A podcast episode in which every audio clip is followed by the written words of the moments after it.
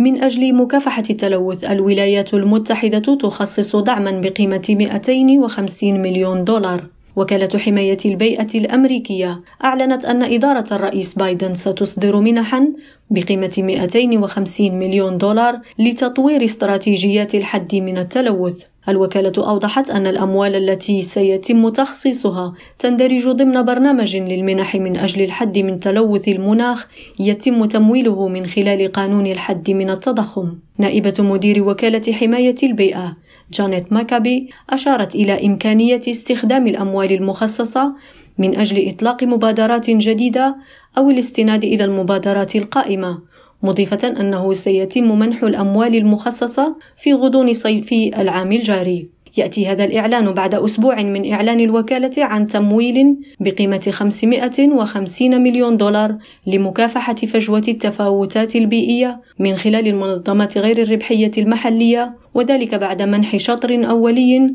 قدره 100 مليون دولار. بشرى أزور ريم راديو واشنطن.